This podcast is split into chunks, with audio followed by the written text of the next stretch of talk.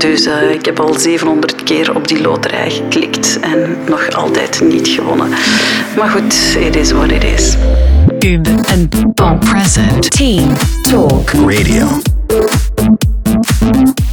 Team Talk Radio, de podcast van Pub, AI en Retail. Anne Maas, Head of Communications voor Albert Heijn België. Al meer dan 25 jaar zot van communicatie. Adviseert en begeleidt bedrijven in het bouwen en beschermen van hun reputatie. Schrijft ook over kansen zien en pakken in de wereld van verandering. Startte samen met haar man Herman een plantenzaak met een mooi doel. Van intelligente boodschappenlijstjes tot shoppen zonder langs de kassa te moeten passeren. Er wordt in de retailsector heel wat getest met AI of ook wel artificiële intelligentie. Supermarktketens mikken steeds vaker op die doorgedreven personalisering, waarmee ze hopen hun klanten beter te begrijpen, om zo vervolgens ook de klantervaring in hun winkels optimaal te maken. Dat is een tevreden klant en een efficiëntere winkelwerking. Lijkt mij een win-win. Maar, zoals we zullen leren in deze podcast vandaag, AI kan ook ingezet worden in de strijd tegen voedselverspilling en kan zelfs een steentje bijdragen in de milieukwestie. Ik duik hier graag vandaag verder in met een pionier op dit vlak en ik ga daarom in gesprek met Anne Maas, die onder meer hoofdreputatie is bij Albert Heijn in België. Dag Anne, welkom bij Team Talk Radio. Hey, hallo. Voor we van start gaan, jij bent onder meer hè, mhm. hoofdreputatie bij Albert Heijn in België. Wat doe je ongeveer in die functie? Ja, ik, uh, ik hou mij bezig met heel veel goesting uh, om uh, de reputatie van Albert Heijn België te bouwen en te beschermen. dat ja. is een leuke klus. Er komt wat werk bij kijken. Maar dat is, zoals ik net zei, heel plezant. Ja, ja klinkt me wel superboeiend, zeker in de, in de retailsector. Zeker een merk als Albert Heijn, hè, dat toch al een paar jaar mm toch een mooie positie heeft zeker, in België. Zeker, ja. Lijkt me echt super interessant. We gaan het hebben over artificiële intelligentie. Eerst is om te beginnen, welke voordelen zien jullie eigenlijk bij Albert Heijn in het va misschien vage begrip AI? Goh, AI heeft heel wat te bieden en wij werken er al een hele uh, lange tijd uh, bijzonder actief mee. Ik denk dat jouw intro echt uh, spot on was, om het in ja. het Nederlands te zeggen. Ja, al artificiële intelligentie helpt ons echt om ja, het voor de klant fijner te maken, ja. om het voor ons makkelijker te maken, om ervoor te zorgen dat we ja, eigenlijk gewoon beter kunnen winkelieren. Hè? Dat we ja. gewoon een betere winkel kunnen zijn met veel respect voor de planeet, mens en dier. En dat, uh, ja, dat is ook de reden waarom dat wij zo gretig uh, en met uh, ja, zoveel overtuiging bezig zijn mm. met de artificiële ja. intelligentie. Ja. Hoe dat jullie dat precies inzetten, hè, want het is soms nogal een vaag begrip. Hè, en, en, bij AI denken we vaak aan robots. Of, hè, hoe, dat we dat, hoe, hoe dat jullie dat mm -hmm. in, in, detail inzetten, gaan we straks bespreken. Mm -hmm. Maar wanneer ik aan AI denk, hè, en wanneer we kijken naar het buitenland, wordt daar toch echt bij retailers enorm veel mee geëxperimenteerd. Hè. Walmart bijvoorbeeld is echt een pionier op de vlak van AI. En een paar jaar geleden al hebben die een soort van Intelligent Retail Lab geopend. Mm -hmm. Dat is eigenlijk een winkel in Amerika, in Levittown. Hebben die een lokale supermarkt uh, van Walmart hebben die omgebouwd tot echt een soort van testlab. Uh, als je daar video's van ziet, dan zie je door die gangen overal sensoren en camera's hangen. En die zijn eigenlijk vooral bedoeld om informatie te verzamelen over de activiteiten in de winkel zelf. Bijvoorbeeld gegevens rond productinventarissen en beschikbaarheid. Ik heb een filmpje klaarstaan en daarin horen we de CEO van dat, dat uh, Intelligent Retail Lab eigenlijk vertellen over het opzet ervan. We knew we needed a suite of cameras in the store along with a bunch of other sensors which every second pump out 1.6 terabytes of data which is the equivalent of three years worth of music. Customers and the public in general have been using AI for many years now. It's in everything from the movies that Netflix serves up to you to the search results you see at walmart.com to how we think about navigating using Google Maps, for example. The point of having AI in the retail environment is to really understand what can we do for our customers and associates. Better inventory, having the products they want on the shelves, having cleaner, safer stores. Ja, we horen het eigenlijk vooral, hè, wat hij vertelt, van dat AI vooral kan dienen voor betere inventarissen. Eigenlijk bedoeld is om het leven van de klant gemakkelijker te maken. Dat de producten in de schappen liggen die de mensen willen. Ik vraag mij dan af, hoe ver staan we intussen in België. Wat zijn vandaag de meest bekende AI-toepassingen waar we ons misschien niet van op de hoogte zijn als consument, maar die wel al bijvoorbeeld bij Albert Heijn worden toegepast? God, er gebeurt heel veel. Wat ik altijd heel fijn vind om te vertellen als ik eh, dat soort van vragen beantwoord, is om ja, gewoon heel goed uit te leggen van wie Albert Heijn nu precies is. Hè. Mhm. Als je de naam Albert Heijn uitspreekt, dan denk je direct van ah, dat is een supermarkt. En uiteraard zijn wij een supermarkt, maar wij zijn eigenlijk stiekem een food- en een tech-speler. Hè. Dus dat Ja. betekent dat food en technologie voor ons minstens even belangrijk zijn. En ja, dat technologiestukje, dat zetten wij in om ervoor te zorgen dat de klanten bij ons komen en de producten vinden die zij van ons verwachten. Dus wij zijn eigenlijk al behoorlijk intensief bezig met het tracken en het begrijpen van het gedrag van onze klant. En door dat te tracken en door dat te begrijpen, eh, kunnen wij ervoor zorgen dat de klant eh, precies op het moment dat hij of zij het wil, die Ja. producten dan ook echt in de supermarkt Ja. vindt. Dat is bijvoorbeeld zo'n heel concreet voorbeeld. Is dat nu heel sexy? I don't think so. Maar langs de andere kant, ja, dat is wel heel zinvol. Hè? Want op die manier Ja, sorry, het voor iedereen. Ja, tuurlijk. En ik denk dat je, als je gaat winkelen naar een winkel, eh, of het nu Albert Heijn is of niet, dat je daar als consument je niet van bewust bent van wat er eigenlijk allemaal van gezegd, we zijn ook een tech-speler. Mhm, Dat zou bij mij nooit in mij opkomen als ik door een rayon van een Albert Heijn Dat is logisch, dat is logisch. Maar er zijn heel veel technologische dingen die gebeuren. We hebben, maar dat zal je misschien ook nog niet gemerkt hebben, wij hebben iets wat een elektronisch schapkaartje heet. Nog zoiets heel spannend, waar wij dan wel heel blij van Mhm. Ja. worden. En dat is eigenlijk een soort van elektronische tag, waarmee dat je eh, heel makkelijk en eigenlijk ja, gewoon in real time de prijs van elk eh, individueel product kan aanpassen. En bijvoorbeeld die elektronische schapkaartjes, die hebben Ja. wij in onze winkels en die worden ingezet om dynamisch af te prijzen. Ah, ja, en dat is eh, ja, eigenlijk een hele slimme techniek om ervoor te zorgen Mhm. dat eh, ja, de producten die we absoluut verkocht moeten hebben hè, tegen een bepaald moment, omdat ze anders gewoon niet goed meer zijn voor gebruik. Ik denk bijvoorbeeld aan kip en vis bijvoorbeeld. Hè. Ehm, gaan wij spelen met wat wij noemen dynamische afprijzingen. En in functie van hoe rap dat die eruit moeten, is die afprijzing hoger of lager. En dat is dan eigenlijk volledig geautomatiseerd dan. Dat is volledig Ja. geautomatiseerd. En, en in België zijn wij ons op dit moment helemaal aan het optuigen om dat eh, te kunnen introduceren. In Nederland eh, hebben we daar al heel veel eh, mee getest en geproeftuind. Eh, ondertussen hebben wij in onze winkels die elektronische schapkaartjes geïnstalleerd en kunnen Ja. we daar binnenkort ook mee beginnen. Maar dat is bijvoorbeeld zo'n heel concreet ding dat je niet echt ziet. Als, wink, als je winkelt, nee, dan, als je winkelt, ziet je dat eigenlijk niet. Hè. Wat dat je wel ziet, is een grote sticker, een blauwe en een rode sticker van min 35% Maar eigenlijk gebeurt het straks echt op het niveau van, van het winkelschap. Maar dat is heel fijn. Hè. Ik vind het, ik moet zeggen, ik word eh, heel eh, warm eh, van binnen. dat klinkt nu zo, misschien zo wat overdreven, maar ik, ik ben een grote fan van AI, omdat ik weet wat het kan doen. En omdat het werkt voor de klant en het werkt ook echt keihard voor het milieu. Maar daar gaan we het ook subiet nog eens over hebben. Inderdaad. Ehm, maar ik denk vooral, dit is nu, omdat het gewoon efficiënter is en beter voor het, allee, tegen de strijd in voedselverspilling en zo, dat, dat die vis en zo, dat dat duidelijk is dat, dat, dat daar goede promos zijn wanneer dat, dat de, net de dagen voor het overdatum gaat gaan, dat die iets meer afgeprijsd Ja, zijn. klopt. Maar bijvoorbeeld, ik denk dan ook, er bestaan, wordt toch sowieso ook AI ingezet om een echt gepersonaliseerde shopervaring te creëren. Allee, ik denk dan aan eh, de kassaloze supermarkt, dat je als klant Mhm, niet meer, dat je gewoon eigenlijk met je gsm hè, alles betaalt en dat je gewoon naar buiten kan lopen. Of bijvoorbeeld ook intelligente boodschappenlijstjes. Van, Zeker, absoluut, Ja. absoluut. En, en ik moet zeggen, zo, ik ben natuurlijk een, een reputatiemens en een reputatiebeest. En dan dacht ik, verdorie, eh, toen ik jouw eh, voorbeeldje of jouw case hoorde van Walmart, als je het die Amerikanen moet nageven, ja, dan moet je in ieder geval toch wel vertellen dat zij heel goed en heel straf weet te communiceren over de dingen die zij doen. Maar Ja. bijvoorbeeld het voordeel, of het voorbeeld beter, dat ze net aanhaalde, van die kassaloze supermarkt, dat heeft Albert Ja. Heijn ook al eh, behoorlijk eh, uitgetest. Een tijdje geleden hadden wij op ons hoofdkantoor zo een, eh, een winkel staan. En die winkel die, eh, ja, die zat vol met AI. En het was Echt, eigenlijk, ja? ja, ja, en het was eigenlijk een winkel die vol zit met camera's en met bewegingssensoren, of nee, gewichtssensoren, excuseer.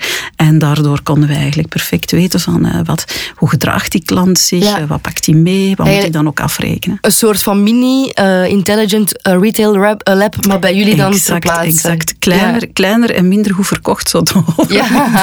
Maar het was effectief ook echt een interne Ja. Test om te kijken van wat Ja. leren we eruit en hoe kunnen we het dan potentieel ook echt wel eh, naar de buitenwereld pakken. En- Zeer en belangrijk. Bijvoorbeeld dat intelligent eh, boodschappenlijstje. Mhm. Is dat er al? Ja en nee. Het intelligente boodschappenlijstje bestaat op dit moment al in die manier dat wij uiteraard heel veel Mhm. data hebben. Hè. En artificiële intelligentie helpt ons om eigenlijk hele diepgaande klanteninzichten te kunnen Ja. verwerven. En zonder AI zouden we dat eigenlijk niet kunnen. Dus daardoor gaat de kwaliteit van de interacties met onze klant naar boven. eh, en kunnen wij ook Mhm. heel goed inschatten eh, wat de volgende stap van die klant gaat zijn. En dat, Ja. vertegen, allee, dat vertaalt zich uiteraard in wat wij doen en hoe wij ons gedragen in de supermarkt. Ja. Wij geven klanten bepaalde persoonlijke promoties. Ja. Wij zorgen ervoor dat als wij kunnen voorspellen dat eh, op woensdag iedereen zin heeft in eh, verse frieten, Ja. dat, dat die er ook echt wel liggen. Ja. En Ja. dat eh, gebruiken we natuurlijk echt al volop. En dat is zo die onzichtbare kant van. AI die wij gretig toepassen. En zonder Ja. die mogelijkheden, ja, dan zouden wij Ja. die inzichten niet kunnen verwerven. Dat zou Nee. te tijdrovend zijn. Dat zou zelfs misschien onmogelijk zijn op bepaalde vlakken. Ja. Het gaat eigenlijk vooral, als ik het goed begrijp, over data en consumenteninzicht echt. Want ik denk dat het idee achter dat intelligente boodschappenlijstje was dat je bijvoorbeeld op een lijstje op je gsm zet van ik ga een cake maken. Ja. En dat als je op het einde, eh pak weggezet, de eieren vergeten. En dat je dan een melding zou krijgen van pas op, je bent de eieren vergeten. Ja, Ja. Dat, dat hebben we nog niet. Nee. En uiteraard, AI Ja. is ook omgeven eh, van een hele grote, ingewikkelde wereld van eh, ja, hoe ga ik jouw data respecteren? Hoe Tuurlijk, ga ja. ik daar met een correcte, eh, op een correcte manier mee om? Dus dat is zeker en vast een dimensie die ook meegenomen moet worden. Mhm. Ja, het hangt allemaal nauw aan elkaar natuurlijk. Hè. Dat hangt niet nauw aan elkaar. Ja. Dat ligt echt op elkaar vastgeplakt. Ja, hè, ja, om ja. ervoor te zorgen dat wij geen dingen gaan doen met data die ongepermitteerd zouden zijn. Want dan komen we effectief in van die Black Mirror-achtige eh, situaties terecht. Eh, en Binnen- daar kun je natuurlijk iets van vinden. Hè. Binnenkort trouwens een nieuw seizoen hè, van Black Mirror. Was, Ik zag is dat zo zelf, allee, is zelf niet vandaag gelanceerd. Ah, echt? Er is een nieuw. Maar dat is echt wel een heel mooi voorbeeld. Mhm. van hoe crazy het kan. eh, een beetje de, de zwarte Mhm. kant ervan natuurlijk. Maar topserie trouwens. Mag ik jou misschien nog eens een ander voorbeeld vertellen? Want Ja. eh, dat ook echt eh, totaal eh, AI aangedreven was. Hè. We herinneren ons allemaal nog heel vaag de coronaperiode. Ik hoop toch dat de meeste mensen dat al verteerd hebben ondertussen. Ja. ongeveer, of toch zo goed als. Ja. Maar bijvoorbeeld, ja, we hadden ook wel wat winkels en niet alleen Albert Heijn, hè, want er waren ook andere partijen die met die technologie werkten, die ja, eigenlijk hun toegangscontrole op die manier organiseerden. Dus ja, er waren maar een aantal mensen per vierkante meter eh, gepermitteerd om in de Ja. winkel te zijn op een bepaald moment.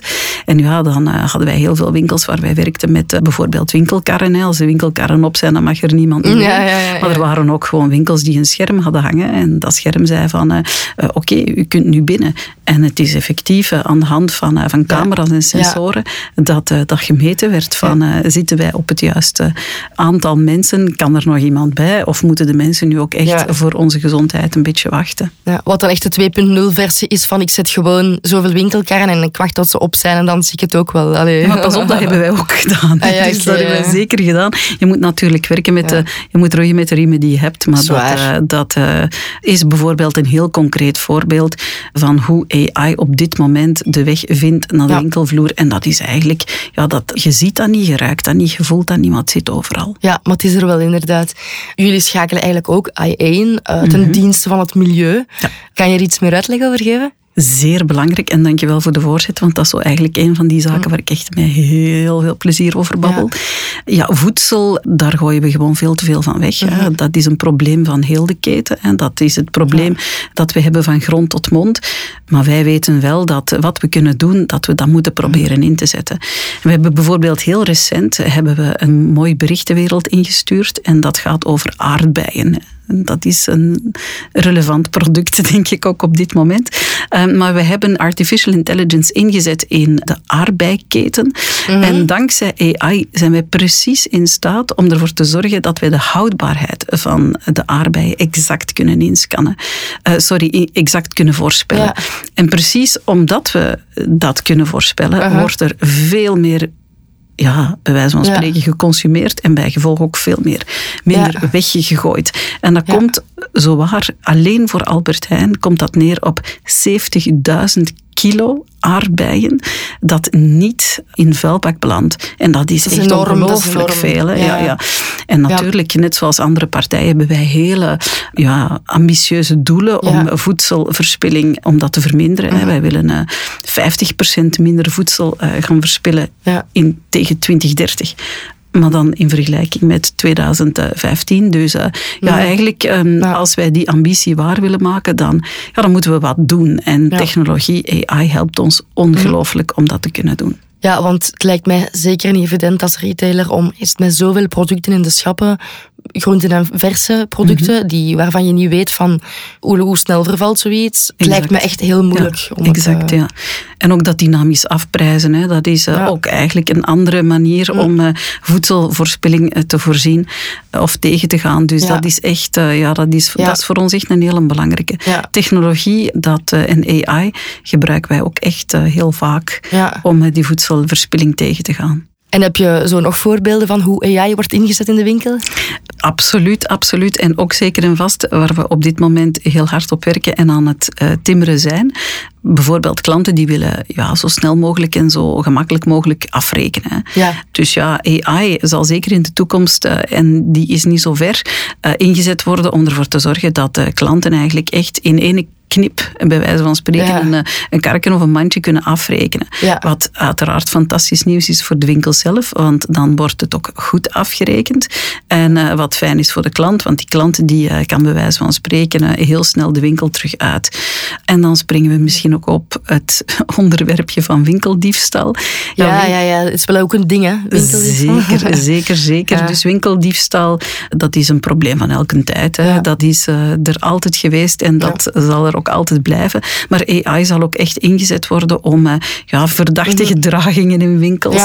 Ja. eh, vast te stellen en op die manier ervoor te zorgen Ja. dat eh, er goed gekeken kan worden van ja, weet je, wanneer moeten wij bijvoorbeeld met een controle toch eens extra ingrijpen of niet. Tegen- dus, ehm, tegenwoordig wordt er toch al zo... Allee, want je hoeft al niet meer langs de kassa. Je, je kan scannen of en dan kan je gaan afrekenen aan een scherm. Maar ook daar worden toch echt al controles gedaan. Hè? Ah, je bedoelt zo met een eh, scanner of met je telefoon Ja, zelf je- eh, je boodschappen scannen. Ja, als je met een scanner scant en dan ga je gaan afrekenen. Ik stond onlangs nog in een winkel en ehm, ik had alles, al mijn producten mooi gescand, Mm, ja, dacht ik. En ik stond het af te rekenen aan zo'n scherm.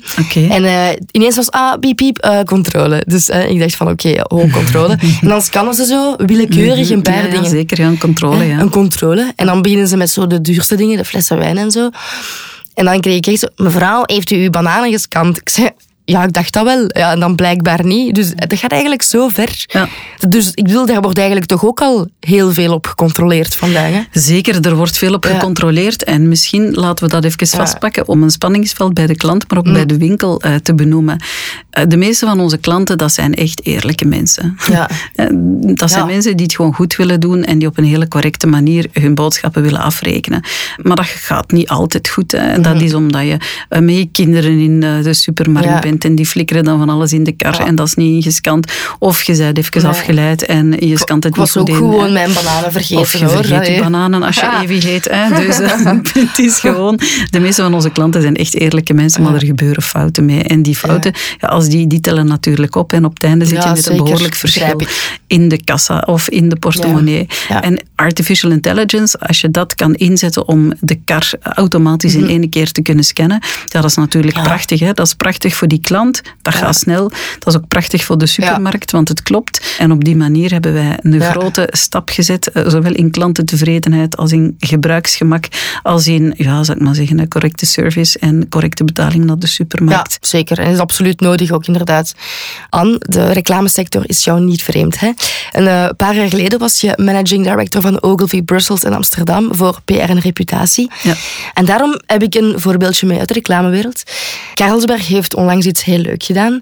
Een activatiecampagne in Vietnam met een billboard dat bier uitdeelt telkens iemand de naam Carlsberg correct uitsprak. En dat is geen evidentie op de Vietnamese markt, blijkbaar. Ik ga je daar een fragmentje van laten horen. Katba. Saga. Karlsberg.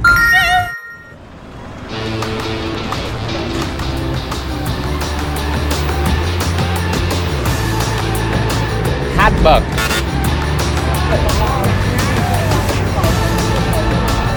Kasbah.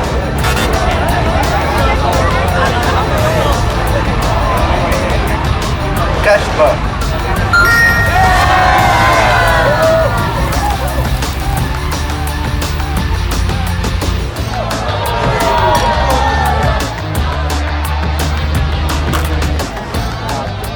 Dit is natuurlijk eh, een huzarenwerkje. Maar geloof je ook dat AI eh, bij ons in de winkels ook echt op zo'n concrete manier zichtbaar zal zijn? Zien we ooit sprekende billboards bij Albert Heijn? Ik zou dat wel tof vinden eigenlijk.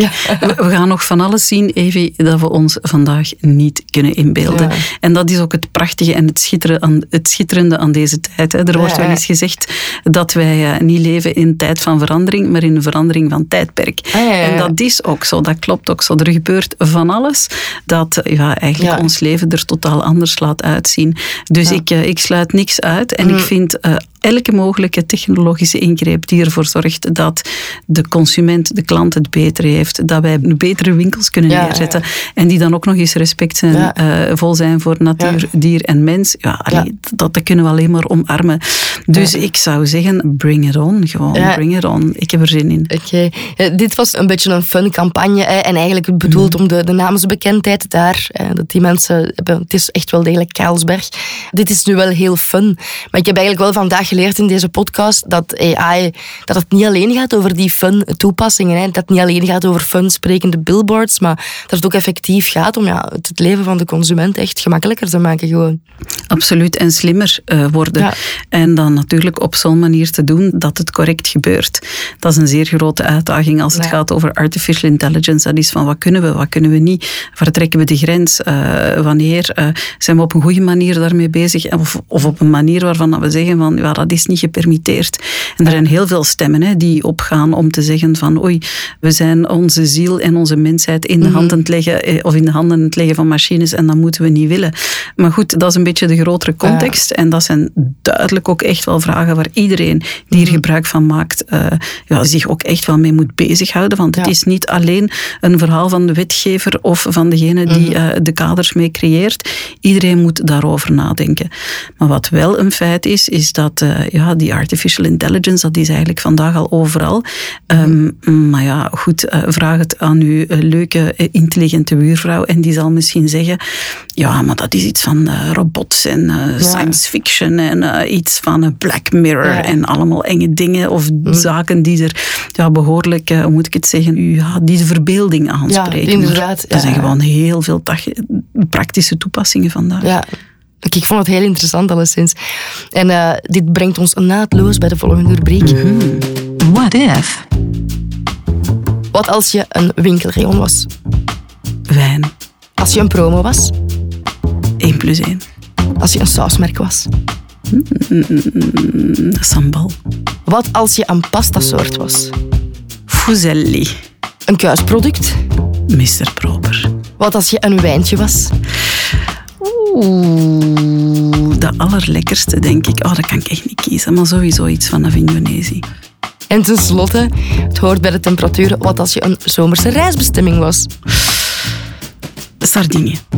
Top, oké, bedankt. What if? We gaan meteen over naar de laatste rubriek. Die heet Speak Now. Een beetje gebaseerd op Speak Now or Forever Hold Your Silence. Ticketswap, alstublieft. Die, Echt? Die loterij, dat trekt echt op geen piep. Nee, ik krijg daar echt stenen kloten van. Ik probeer eh, al vruchteloos, eh, al enkele dagen vruchteloos een ticket voor Bruce Springsteen op de kop te tikken. En dat lukt dus niet. Hè. Dus eh, ik heb al 700 keer op die loterij geklikt en nog altijd niet gewonnen. Maar goed, it is what it is. Geen ticketswap dus voor jou. Oké. Dikke merci om hier te zijn. Ik vond het een heel aangenaam gesprek. Alsjeblieft. Tot de volgende. Ub and Bon presented Team Talk. Radio. Dit was Team Talk Radio. Tot de volgende.